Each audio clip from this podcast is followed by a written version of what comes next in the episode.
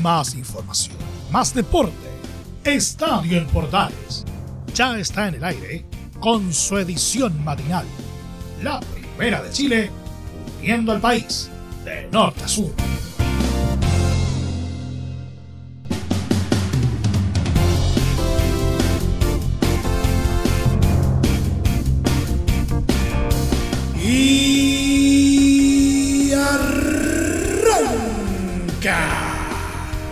Señoras y señores, ¿cómo les va? Muy buenos días, bienvenidos una vez más, bienvenidos al show.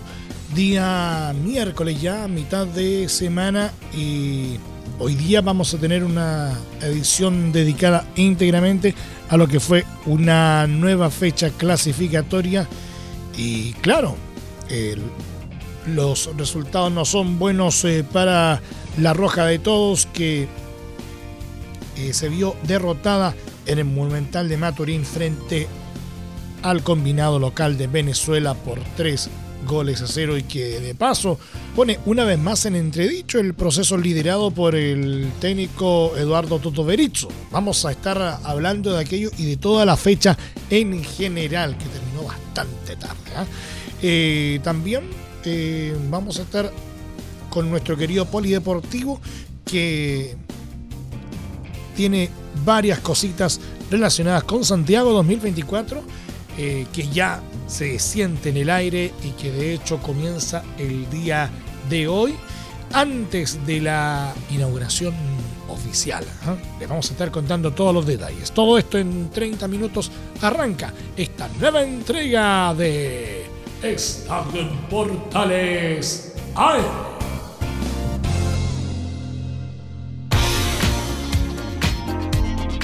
Desde el mate central de la Primera de Chile, uniendo al país de norte a sur, les saluda Emilio Freixas. Como siempre, un placer acompañarles en este horario.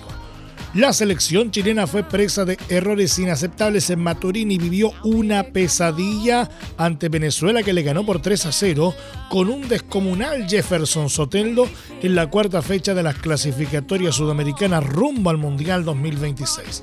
La Roja tuvo un buen arranque con claras llegadas de Charles Aranguis tras centro de Alexis Sánchez, un disparo al travesaño de Felipe Loyola y un remate de Alexis, jugadas que no pudo capitalizar y que terminaron afectando en el resultado final. Como golpe adicional, la figura del último partido ante Perú, Diego Valdés, salió lesionado en los 22 minutos de juego luego de una violenta infracción que terminó sacándolo del partido y golpeando en el nivel a la estrella solitaria. Al otro lado, lo mejor fue Salomón Rondón, quien con un cabezazo a quemarropa casi en el área chica obligó a una excelente tapada de Brian Cortés. El mazazo llegó en los descuentos con una tremenda falla en la salida de Pablo Díaz que propició la apertura de la cuenta de Soteldo en los 45 más 1.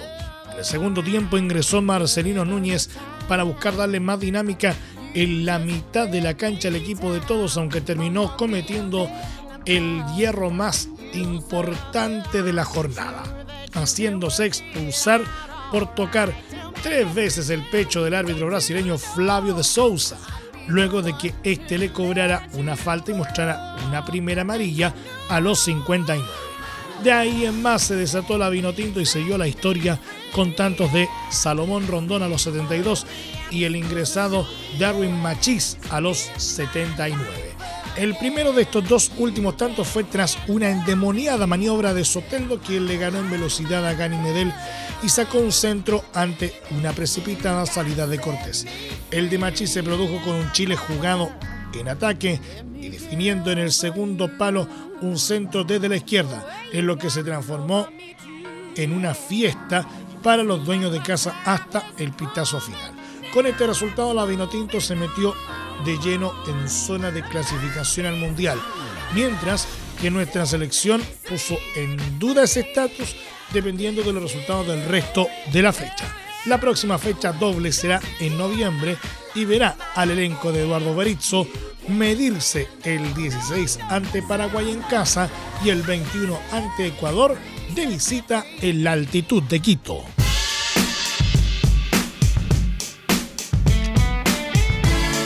El director técnico de la selección chilena, Eduardo Berizzo, lamentó la derrota por 3 a 0 ante Venezuela en Maturín por la cuarta fecha de las clasificatorias para el Mundial 2026, haciendo hincapié en que las fallas individuales fueron fatales en esta jornada, pero que el equipo debe levantarse, incluso él. Berizzo fue consultado en conferencia de prensa si mantiene el respaldo de la dirigencia. Mire, eso no es una pregunta para mí. El fútbol se ha vuelto cada vez más volátil y las explicaciones siempre pasan por, por el entrenador cuando se pierde. Eh, el cuestionamiento, la crítica es parte de nuestro trabajo. Lo merezcas o no lo merezcas. Cuando pierdes, la crítica aparece y el entrenador es el culpable. Lo que hay que saber es mantenerse frío, equilibrado, Hoy cometimos errores en la salida del balón que nos castigaron hasta el gol y después la expulsión nos hizo el partido cuesta arriba. Que hay que seguir, hay que pensar en positivo. Esta eliminatoria también no te permite lamentarte. En 15 días vuelves a jugar otra fecha FIFA y hay que recuperarse y pensar en lo que viene. Sobre el desarrollo del encuentro, esta fue la palabra del Toto Berizzo y la escuchamos en Estadio en Portales AM. Así fue, un primer tiempo bien jugado, con ocasiones a favor. Los errores se pagan. El final del primer tiempo pone a nuestro rival en ventaja con, con una pérdida nuestra producto de, de un error. Luego la expulsión descompensa el partido, un partido que controlábamos en la primera parte con el balón, circulábamos encontrando las mejores situaciones de ataque, pero a partir de los errores, y como bien decís, a este nivel se pagan de otra manera, se pagan con derrotas, el partido se nos escapa. Después insistió en el daño que provocó la tarjeta roja a Marcelino Núñez en casi 15 minutos del complemento. Mire, hablar de las ausencias suena excusa y no me agrada excusarme en, lo que te pasó, sino analizar lo que hoy hicimos. Eh, con respecto a la expulsión, desequilibra totalmente el partido, un partido que habíamos vuelto a iniciar el segundo tiempo con dominio, con llegada, quedarte con 10 te castiga muchísimo este nivel. Evidentemente desconozco cuál habría sido la reacción o, la segunda tarjeta, supongo que empujar al árbitro, una cosa incorrecta, claro que sí.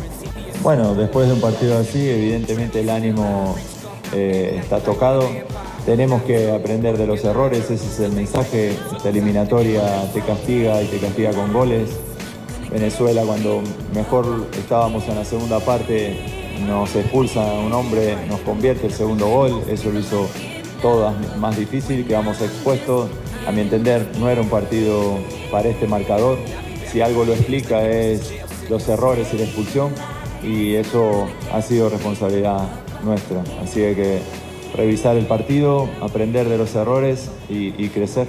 Por otra parte, lamentó la lesión temprana de Diego Valdés en los 22 minutos. Su ausencia para nosotros es muy importante, como su presencia es un futbolista determinante en muchos aspectos del juego, un jugador que destraba el juego, perderlo a los 20 minutos también significó un problema a resolver. Eh, seguramente tendrá una lesión que mañana evaluarán los médicos, pero ojalá se recupere pronto.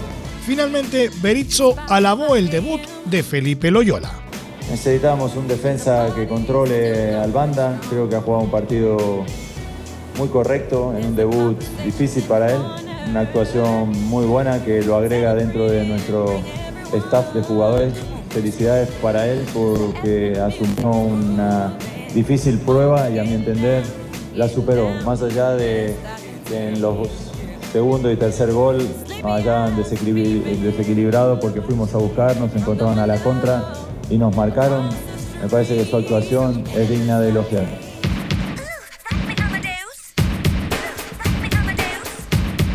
El capitán de la selección chilena Gary Medel lamentó la contundente derrota por 3 a 0 ante Venezuela en Maturín por la cuarta fecha de las clasificatorias sudamericanas para el Mundial de Estados Unidos, México y Canadá 2026. Una pena grande, veníamos a buscar los tres puntos, nos fuimos con cero, yo creo que los primeros 20, 25 minutos tuvimos ocasiones muy claras que podían haber hecho gol, luego el partido se partió un poco y también tuvieron un par de ocasiones y, y el gol la última hora del primer tiempo no nos desequilibró un poco. Y después obviamente en el segundo tiempo jugamos con uno menos y, estos partidos de eliminatorios con uno menos súper difícil, con la calidad de jugadores que tienen, con la rapidez. Por, mala suerte perdimos 3-0. Sí, sí, como digo yo, con uno menos en esta eliminatoria que son duras, fuertes, es súper difícil de encontrar el juego y al final no pudimos y ellos fueron merecidamente los ganadores. Sí, sí, pero la, selección tiene que estar preparada, cada compañero que entre tiene que dar lo mejor de cada uno, eh, esto es ahora, esto es ahora, estos son puntos desperdiciados porque en un momento teníamos fácil para sacar la pelota en juego, yo creo que lo desaprovechamos eso y, son tres puntos que perdemos, la verdad. No, en todo, todo, todo, todos son difíciles, como digo yo, son partidos duros, difíciles, no es por ser Venezuela, Bolivia, no, no, aquí son todos duros, rivales directos y estos partidos no podemos perderlos de esa manera. Eh, nos tenemos que poner de acuerdo para ver los pequeños detalles que cometemos dentro de la cancha y que no pueden ocurrir nuevamente porque son puntos perdidos.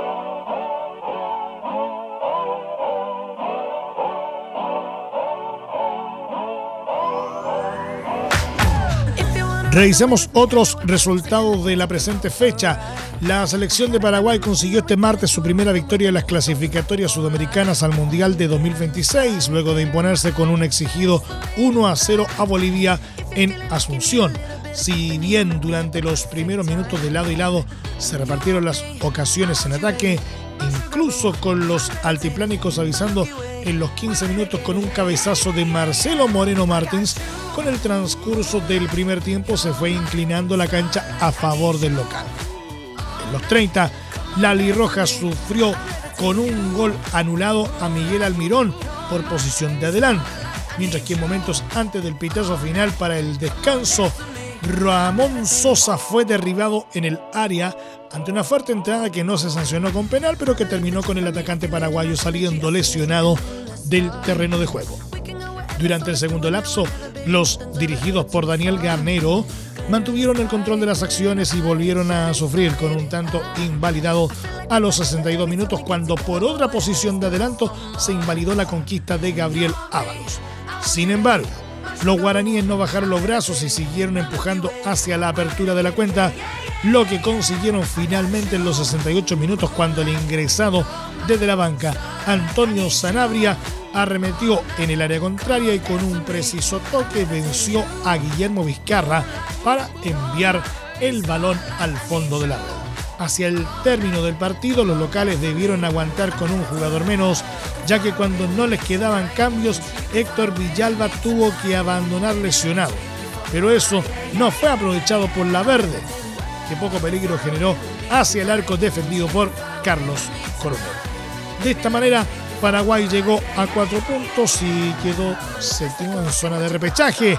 En la próxima fecha, el 16 de noviembre, deberán visitar a Chile.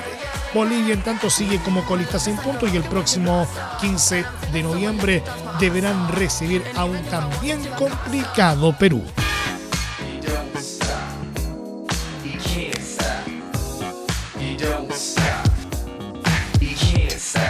Por la cuarta fecha de las clasificatorias sudamericanas para la Copa del Mundo 2026, Ecuador y Colombia protagonizaron un aguerrido empate 0 a 0 en Quito que dejó a ambos elencos en zona de clasificación directa. El encuentro fue un choque muy igualado, con un arranque donde el combinado local tuvo dos ocasiones que terminaron estrellándose con los palos. En primera instancia, Moisés Caicedo estuvo a punto de sorprender y luego Kevin Rodríguez tuvo un remate que chocó con el poste izquierdo de la portería protegida por Álvaro Montero. Ante la inminente ofensiva de los ecuatorianos, el conjunto cafetero terminó cometiendo varias infracciones que llenaron de amarillas el encuentro. Para el complemento Colombia salió más inspirado y consiguió una oportunidad inmejorable para ponerse al frente con un penal a los 60 minutos. Sin embargo, el remate de Luis Díaz fue atajado impecablemente por el portero Moisés Ramírez. Acto seguido, tras el saque de un córner, anotó el defensa Carlos Cuesta a los 62 tras cazar un balón muerto en el área pero el árbitro argentino Facundo Tello lo invalidó por fuera de juego posicional al encontrar un futbolista cafetero en la trayectoria de la pelota, un detalle que tuvo que revisar en el bar. Con este resultado, el equipo dirigido por Néstor Lorenzo mantiene su invicto y marcha en la quinta posición con seis unidades, mientras que el elenco de Félix Sánchez es sexto con cuatro puntos.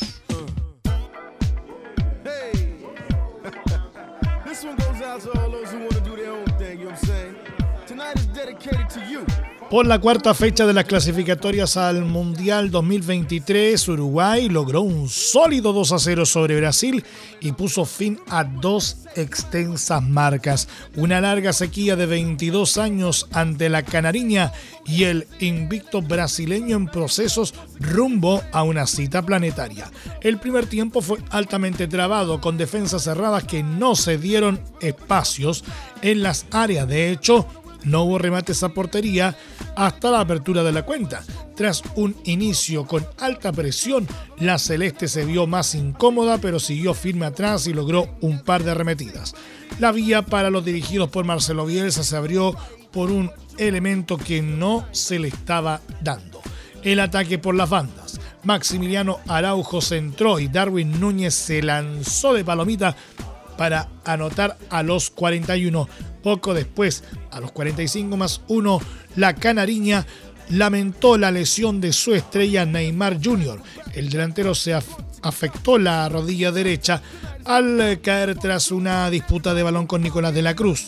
Ney se retiró en camilla y de inmediato se realizó un cambio. En la segunda etapa Uruguay entró inspirado y presionó alto con Núñez al eh, frente del ataque. Luego de algunos minutos los orientales se dieron el protagonismo, pero siempre con el control de la dinámica del juego, pues recuperaban muy atrás para arrancar de contra velozmente. Al minuto 68 estuvo la oportunidad más clara de la visita por anotar lo que era el empate parcial. Rodrigo estrelló un tiro libre directo en el travesaño cuando Sergio Rochet volaba sin opción de llegar al balón. La calma uruguaya despertó a un Brasil al que le cedieron terreno, pero que no logró resolver. Darwin Núñez luchó entre dos defensas hasta retroceder con De la Cruz, que anotó el 2 a 0 solo frente al arco a los 72. En el cierre no se hicieron esperar los gritos de ole, ole con los pases uruguayos, mientras algunos hinchas brasileños se retiraban del estadio. Brasil sin ideas y con evidente frustración vieron cómo se les terminó el tiempo para al menos descontar. De esta manera, Uruguay volvió a vencer a Brasil tras 22 años contando Copa América y amistosos. El último festejo celeste coincidió en escenario e instancia el 1 de julio de 2001 en el centenario por 1-0 rumbo a Corea-Japón 2002 con solitario gol de Federico Magallanes. Además, Brasil vio frenado el mayor invicto de las clasificatorias sudamericanas que llevaba 37 partidos sin caer. La última derrota fue el 2 a 0 de Chile en 2015, específicamente el 8 de octubre sobre la cancha del Estadio Nacional. Aquel día anotaron Alexis Sánchez y Eduardo Vargas. Ya en la actualidad, Uruguay se ubicó segundo de la tabla al igualar los 7 puntos de Brasil y Venezuela, pero con mejor diferencia de gol.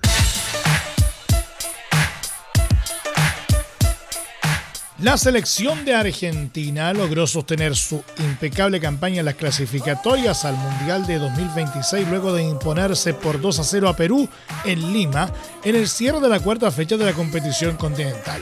El vigente campeón del mundo fue liderado a la victoria por Lionel Messi, quien se matriculó con un doblete en la primera mitad, del cual bastó para frenar el ímpetu que mostró el local durante algunos pasajes del compromiso. De paso, el actual jugador de Inter Miami se convirtió en el máximo goleador histórico de las clasificatorias sudamericanas al llegar a los 31 goles, superando así al uruguayo Luis Suárez con 30. En el compromiso, los eh, dirigidos por Lionel Scaloni hicieron pesar su efectividad para finalizar una jugada con un letal zurdazo tras asistencia de Nicolás González. Misma fórmula que se repitió a los 42 minutos, pero a pase de Enzo Fernández. La jornada para la Pulga pudo haber sido incluso mejor, pero el VAR anuló lo que era su tercera conquista a los 57 por posición de adelante, al definir casi sobre la línea del arco defendido por Pedro Gallese tras un mal despeje de Miguel Trauco. Con este triunfo Argentina se sostuvo en la primera ubicación de la tabla con 12 puntos y su próximo rival será el 16 de noviembre recibiendo a su escolta Uruguay. Perú, en tanto, sigue sin poder ganar y se enredó noveno con solo un punto. Pero también tendrá que dar vuelta a la página pensando en su siguiente desafío ante Bolivia en La Paz el 15 de noviembre. Cambiamos de ámbito porque la selección de San Marino tuvo un gran logro este martes al convertir su primer gol en las clasificatorias a la Eurocopa de 2024 en el encuentro que igualmente terminó con derrota 2 a 1 ante Dinamarca en el grupo H. El modesto elenco sanmarinense se fue en desventaja al descanso por el gol de Rasmus Hollum en los 42 minutos a favor de la escuadra nórdica. Pero la sorpresa la lograron marcar en el complemento cuando Alessandro Golinucci igualó parcialmente a los 61. Pese a sentir el empuje anímico, los locales terminaron sucumbiendo ante los daneses que terminaron quedándose el partido con la anotación de Josef Poulsen a los 70.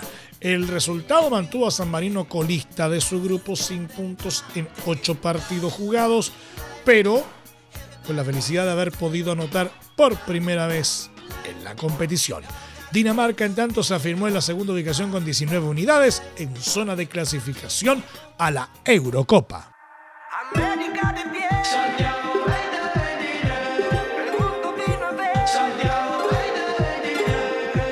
Y en nuestro querido polideportivo, el béisbol dará inicio este miércoles a la competencia de los Juegos Panamericanos Santiago 2023, donde el eh, local Chile se enfrenta a México a partir de las 9.30 horas, previo a la ceremonia inaugural del viernes 20 de octubre en el Estadio Nacional.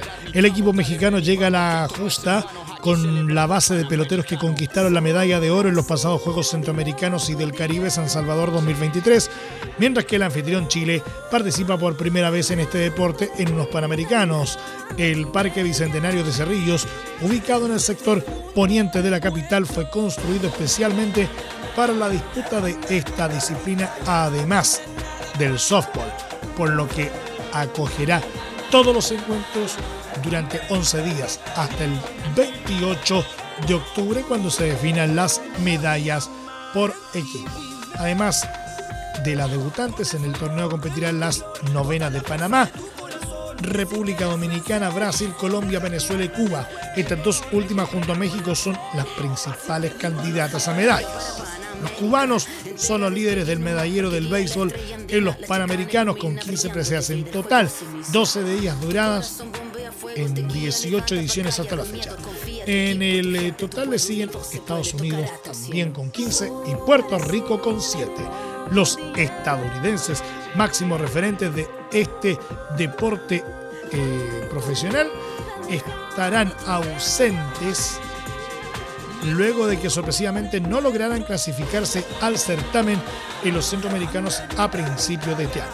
El béisbol ha sido parte del programa de los Juegos Panamericanos desde el inicio en Buenos Aires 1951. En los Juegos Olímpicos estuvo en las ediciones de Barcelona 1992, Beijing 2008 y tras un periodo de receso volvió en Tokio 2020. Sin embargo, no será parte de los Juegos de París 2024. Nos vamos. Muchas gracias por la sintonía y la atención dispensada. Hasta aquí nomás llegamos con la presente entrega de Estadio en Portales en su edición AM, como siempre, a través de las ondas de la Primera de Chile, uniendo al país de norte a sur. Les acompañó Emilio Freixas. Muchas gracias a quienes nos sintonizaron a través de las distintas plataformas de Portales Digital, a través de los medios unidos en todo el país y por supuesto también a través de la Deportiva de Chile, radiosport.cl. Continúen en sintonía de Portales Digital porque ya está aquí la mañana al estilo de un clásico. Portaleando la mañana a continuación. Más información luego a las 13.30 horas en la edición central de Estadio en Portales junto a Carlos Alberto Bravo y todo su equipo. Recuerden que a partir de este momento este programa se encuentra disponible en nuestra plataforma de podcast en Spotify, en los mejores proveedores de podcasting y desde luego en www radioportales.cl. Que tengan todos un muy buen día. Más información, más deporte. Esto fue Estadio en Portales, con su edición matinal, la primera de Chile, viendo al país de norte a sur.